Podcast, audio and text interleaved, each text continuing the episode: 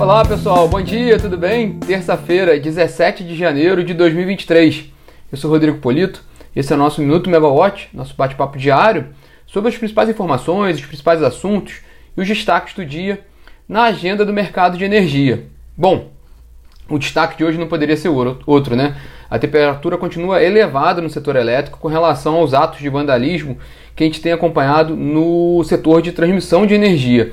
Já somam sete o total de linhas de transmissão afetadas por vândalos, em, um movimento que vem a reboque dos atos de violentos que nós vimos no, no domingo retrasado em Brasília. Hoje, o ministro de Minas e Energia, Alexandre Silveira, vai se reunir com representantes da indústria, com integrantes da Associação Brasileira das Empresas de Transmissão de Energia, a ABRAT, representantes da ANEEL, do ONS, do Operador Nacional do Sistema Elétrico, para determinar medidas a serem tomadas para preservar o Sistema Interligado Nacional nessa situação atual. Bom, é, não tem informação oficial do Ministério sobre a reunião. É, a gente apurou que a reunião vai ocorrer agora às 10 horas da manhã em Brasília, deve durar por volta de duas horas, mas o Ministério não confirmou o horário. Inclusive, o Ministério não tem disponibilizado nenhuma informação sobre a agenda. Né? A gente fica tateando ali para tentar descobrir algumas coisas.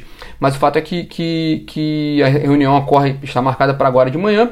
E o, a expectativa é que o ministro possa conversar com a imprensa após esse encontro para falar um pouco do que, foi, desse, que, foi discutido nessa reunião e também do que, que a gente pode esperar de resposta do governo ao que tem acontecido.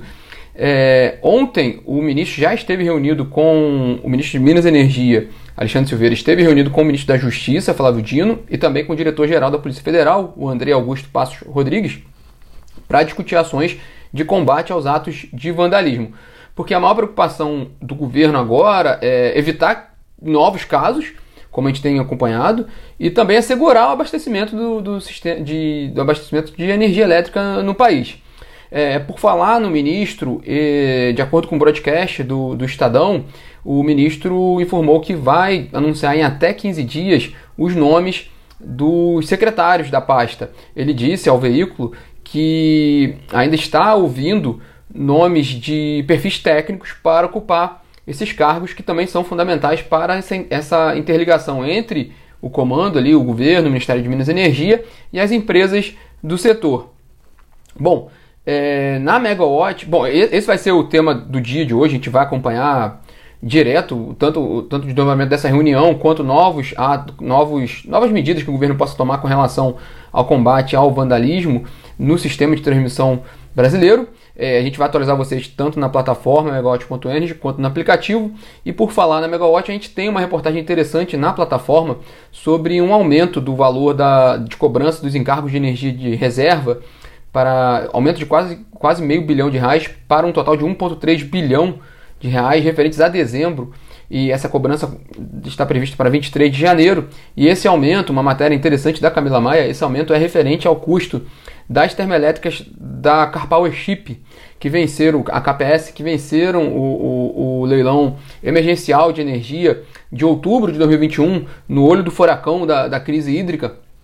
Bom, aí tem, a matéria traz toda, toda a questão, toda a explicação, como é que está a situação desses empreendimentos, e meio àquela discussão que a gente tem acompanhado sobre projetos que que entraram no início de operação, mas que também não tiveram, não, não, o atraso não foi por causa deles. A discussão em torno também da, da proposta do Ministério de rescindir contratos de térmicas desse leilão, mas o fato também é que a KPS, a Car Ship, informou que tem cumprido os requisitos contratuais e passou a ter direito ao recebimento dessa receita com base nas cláusulas dos contratos de energia de reserva. E a empresa também reforçou que respeita as autoridades brasileiras e que cumpre as leis e regulamentos nacionais. É, esse é um grande, é um grande ponto a ser, a ser definido, né? um nó a ser desatado, que é a contratação de empreendimentos do leilão de, de outubro de 2021.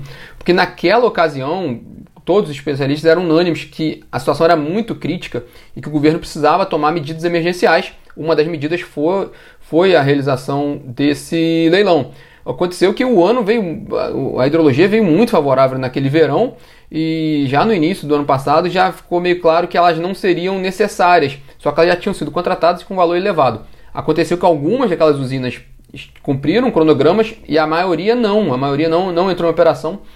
Sendo que não era mais necessária. E aí havia uma discussão grande no setor se deveria manter contrato com térmicas ou qualquer usinas contratadas em leilão emergencial que não cumpriram o contrato, num cenário que não era necessário. Esse é o grande pano de fundo da discussão com relação ao procedimento competitivo simplificado, que é o leilão de outubro de 2021, e que naquele momento os especialistas entendiam que era importante, mas agora é um problema que caiu no colo desse novo governo para tentar destrinchar, né? E também a gente vai atualizar vocês a cada passo desse leilão. É, lá fora, hoje, duas notícias chamam a atenção, é, porque lembra até aquela crise energética pré-crise europeia, que foi a China reduziu a produção de carvão no fim do ano passado, até por causa de Covid, é, com a abertura gradual, funcionários tiveram Covid e a produção de carvão reduziu. Por outro lado, a Índia está demandando, tende a ter uma importação maior de carvão agora para geração elétrica, devido ao cenário atual do sistema elétrico da Índia. Lembrando que a gente teve crise energética antes da crise europeia por causa na, da Índia, principalmente dessa demanda maior de carvão. Havia uma falta de, de, de oferta de carvão, elevou o preço da energia. É, a gente está vendo novamente essa crise em âmbito internacional. Né? É, e também lá fora, mas em Davos, na Suíça, o ministro da Fazenda Fernando Haddad e Marina Silva buscam reforçar, Marina Silva, ministra do Meio Ambiente, buscam reforçar um discurso do governo brasileiro de sustentabilidade, com desmatamento zero, que a Marina Silva bateu nessa tecla de novo, fortalecimento da democracia depois desses atos ocorridos no dia 8 de janeiro e crescimento econômico acompanhado de um cuidado grande com as contas públicas, que é um ponto ali que o mercado está mais preocupado com relação ao governo atual. Para fechar nosso bate-papo hoje, só trazendo os dados do ONS, do Operador Nacional do Sistema Elétrico, que divulgou ontem o boletim da carga de dezembro, e aí a gente consegue ter um número total do ano de 2022. Porque em dezembro a carga chegou a menos de 69 mil megawatts médio, foi 68,8 mil megawatts médio, com uma queda de 2,3% em relação a dezembro do ano passado. No acumulado de 2022, né, na média de 2022, a carga ficou cresceu apenas 0,3% em relação à carga de 2021. É, então, praticamente estável, né? praticamente não houve crescimento da carga em relação em 2022 em relação a 2021. Isso é, uma, é um número interessante quando a gente pensa aí nos desafios que o setor vai ter para frente, principalmente com relação sobre a contratação de distribuidoras, quando a gente discute a abertura do, do mercado de energia. Então já fica, fica esse ponto de atenção, fica o, o número atual do crescimento da carga em 2022, que foi de 0,3%, e essa preocupação agora para frente, pra, principalmente com relação à sobrecontratação. Bom, pessoal, esses são os destaques dessa terça-feira. Lembrando que o grande ponto do dia hoje é a reunião que o ministro Alexandre Silveira vai ter com empresas, ONS ANEL para discutir os atos de vandalismo no setor elétrico, que tem sido colocado como sabotagem. A gente vai ver o desdobramento dessa reunião e também algum anúncio que o Ministério possa fazer da estratégia de combate a esses atos e garantia de suprimento energético no país.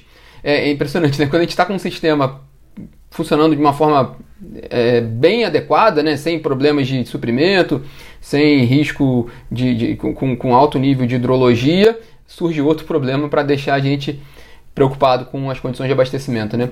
Mas vamos acompanhando e vamos atualizando de vocês. Tchau, tchau.